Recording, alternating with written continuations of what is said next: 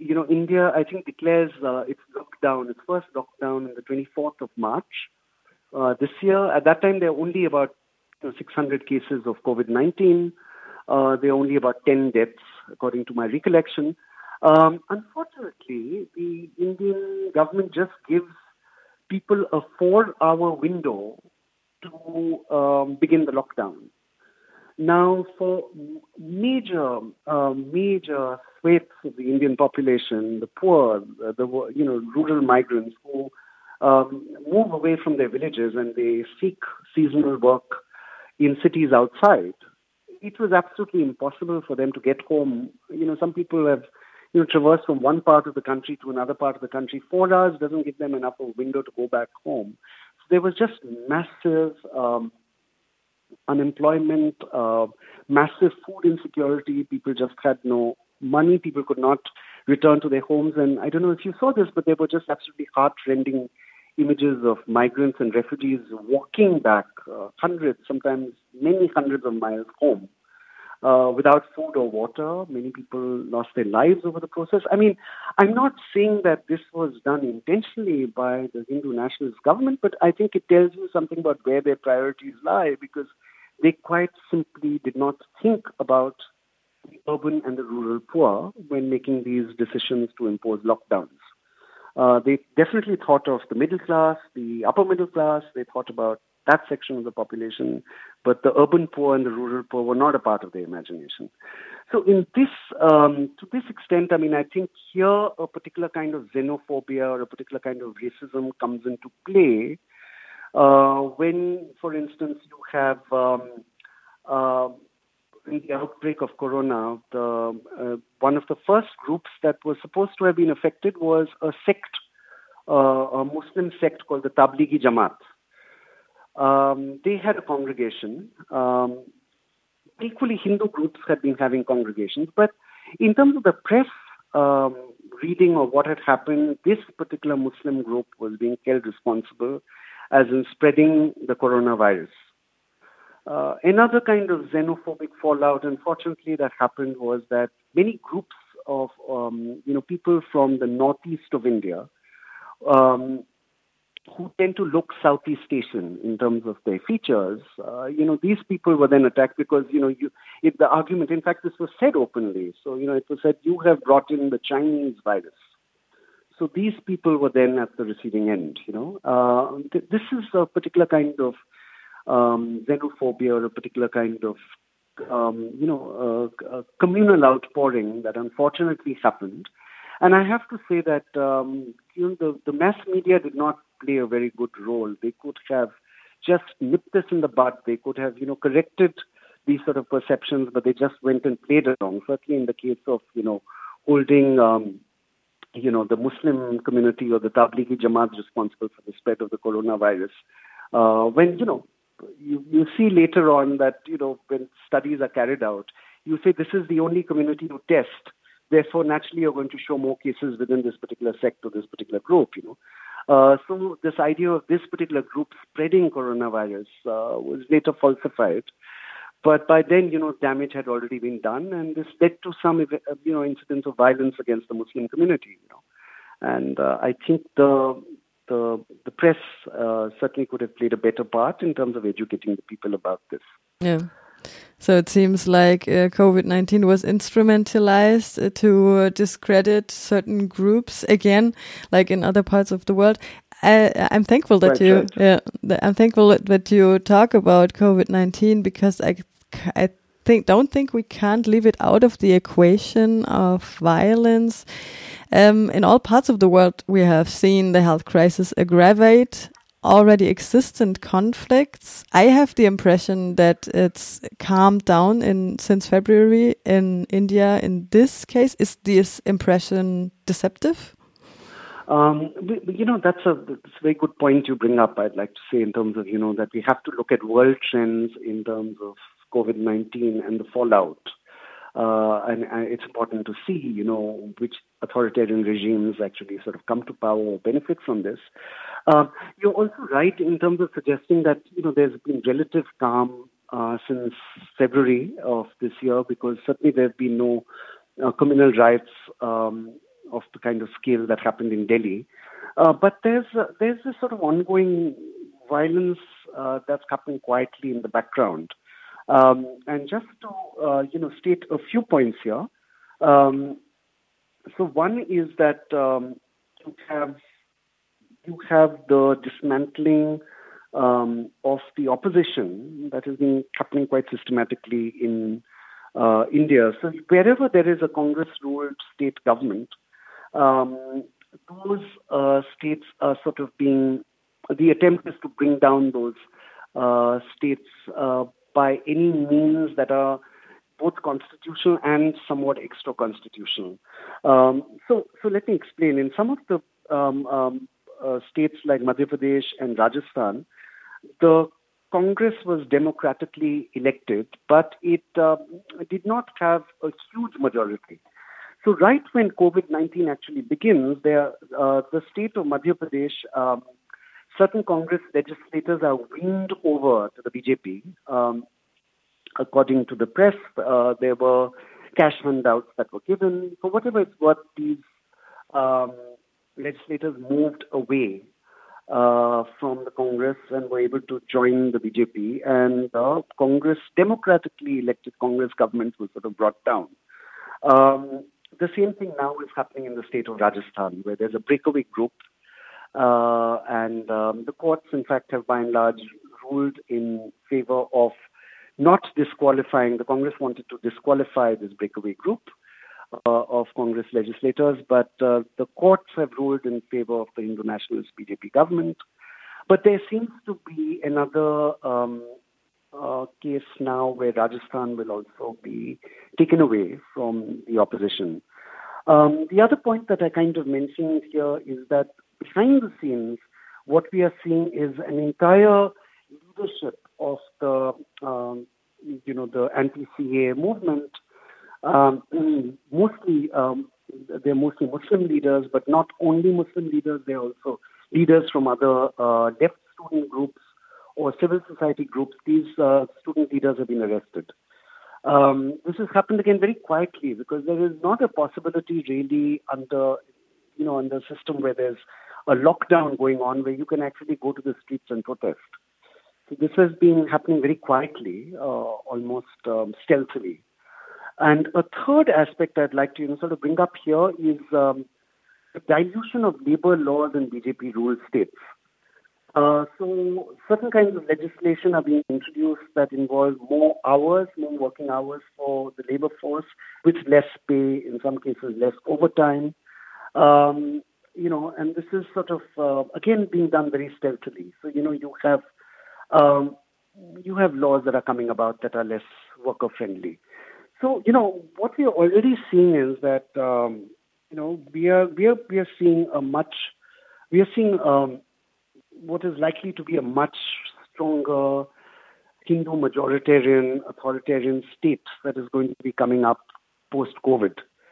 Um, and a state that absolutely will not tolerate any kind of dissent or any kind of even even forms of peaceful protest, which is the right of an Indian citizen, an Indian resident.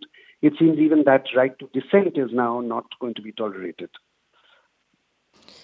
I would like to go even more back to the um, to the uh, to the uh, where we call it where does nationalism in India come from? Because what I heard is that like uh, the idea of something pan-Indian is quite new, like from the 1980s, 90s, and with all these linguistic, religious, and ethnic diversity in this subcontinent that some may call India, what's holding this huge country together?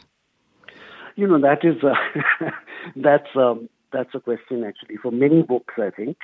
Um, but I'll just take a shot at this. So, I mean, I, I feel, you know, that what used to hold the Indian Union together used to be this belief in a secular, pluralist India, this idea of, you know, uh, constitutional democracy, um, and uh, this idea of, um, you know, a very diverse India, um, where, you know, people from, you know, different states, different cultures, different traditions are able to co- coexist. Um, with what is increasingly um, beginning to appear is that uh, there's going to be, there's already a process of dismantling of the secular um, constitution and the dismantling of this idea of this secular pluralism in India, I think what you're going to have then is a Hindu nationalist um, binding together of the Indian Union. Now, at this point, um, this agenda has not been complete. I mean, much as uh, you know, um, the RSS would want a Hindu nation, uh, you know, that is there today. Uh, it is not there as yet, but it is very much on the cards. As I mentioned, you know, we, we're already seeing the this is of great symbol, symbolic value. The building of the Ram temple um, on the ground of the broken Babri Mosque, which begins, the building begins the day after tomorrow, on the 5th of August, 2020. This has been one of the dreams of the RSS, right? Whether it's uh, the other point I brought up is the taking away of special privileges for the state of Kashmir, you know, which is also the only sort of Muslim a majority state in India, you know, sort of the, the bringing down of the Kashmiri Muslim, if you like. This is again very much part of the RSS agenda, but yet there are several parts of the country where, um, you know, people don't subscribe to the, um, uh, you know, the um, uh, RSS uh, or the BJP Hindu nationalist ideal. Eventually, I think what the game plan is is to have a Hindu Rashtra or a Hindu nation, and it is going to be that Hindu nation that the RSS family of organizations, you know, hopes to control. And uh, then that would, of course, be, you know, one religion, you know, and uh, that would be the guiding force. And the religion and, and the Hindu religion as dictated by the RSS BJP, that is also very important because it would not be uh, it would not be a pluralistic um, Hinduism as has been practiced historically uh, and over the years. It would take the form of almost like the form of a church um, uh, you know, and and uh, a particular favored kind of dogmatic Hindu or Hindutva orthodoxy, you know, that would uh, then bind the nation together. Then I heard the theory that the CAA is a diversionary tactic for other problems like economic inequality inequity um, or inflation, uh, unemployment. Which way is the BJP government headed? Um, that's that's a very good point. In fact, this argument was made that um, the CA was a diversionary tactic, um, and it was um, this argument was made that uh, this was done to distract the country, to take it away from bread and butter issues. Um, you know, there's rampant unemployment uh, in India the economy has been failing, uh, particularly since Narendra Modi um, and the BJP government imposed uh, this disastrous demonetization policy um, in from 2016. Um, the economy has been in free fall. Um, however, I really tend to see this um, much more uh, in terms of furthering a Hindu majoritarian agenda. So uh, I really feel that um, the CAA was really done to um, actually it was an attempt to consolidate a Hindu vote bank, and this is entirely in line with um, some of the other uh, um, uh, moves, as I mentioned. You know the uh, reading down of Article 317 Kashmir, the building of the Ram Temple, uh, you know, pushing that agenda, having the courts rule um, in your favor, um, and and you know this Citizenship Amendment Act again becomes a way both to an attempt to weed out um, illegal and read illegal Muslim migration to India, uh, but uh, you know to bring back to sort of consol- consolidate the ranks of uh, Hindus and Hindu migrants um, coming into the country who would then naturally be beholden or, or partial to the BJP administration.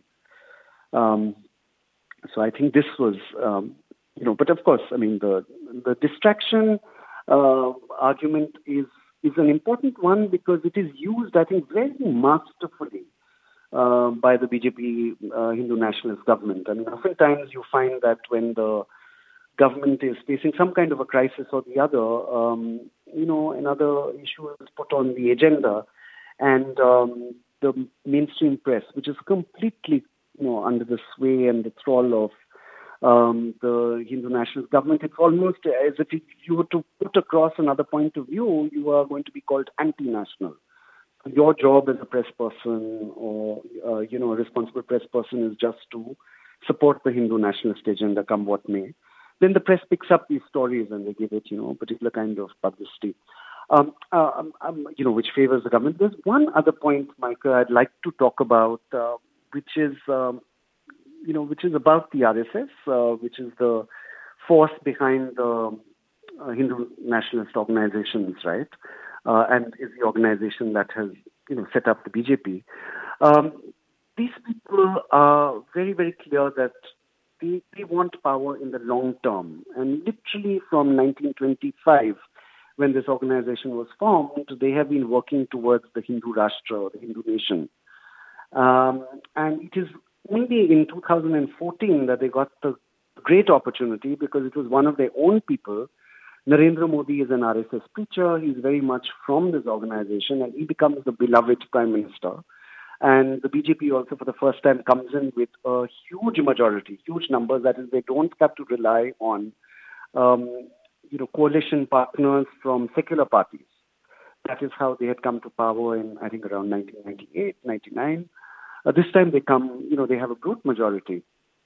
And over a period of time, the RSS BJP are very restrained, but there is a process of working with the institutions so this is a process of actually uh, what you might call saffronizing the bureaucracy. You know, so you get your own people in to various kinds of organizations. These organizations, you know, could be the, you know, it could be the judiciary, it could be um, the enforcement directorates, it could be your various watchdog organizations, it could be uh, organizations in the educational sector and the cultural sector. You basically have your own RSS people sort of getting into these organizations. Um, a lot of this happens naturally. Some of this happens democratically. Some of this just happens as in previous. Uh, people are just removed by process of transferring, and gradually you actually have systems where there is actually a saffronization. Because saffron is the color of the ruling RSS BJP.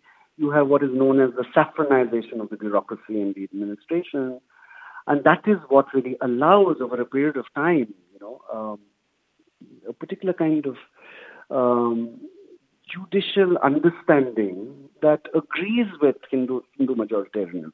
I mean, a classic case here is that you were wrong in terms of demolition of the Babri Mosque. It may be deemed a criminal act, but we must respect Hindu majoritarianism or the Hindu sentiment, and therefore you may build the Ram temple, right?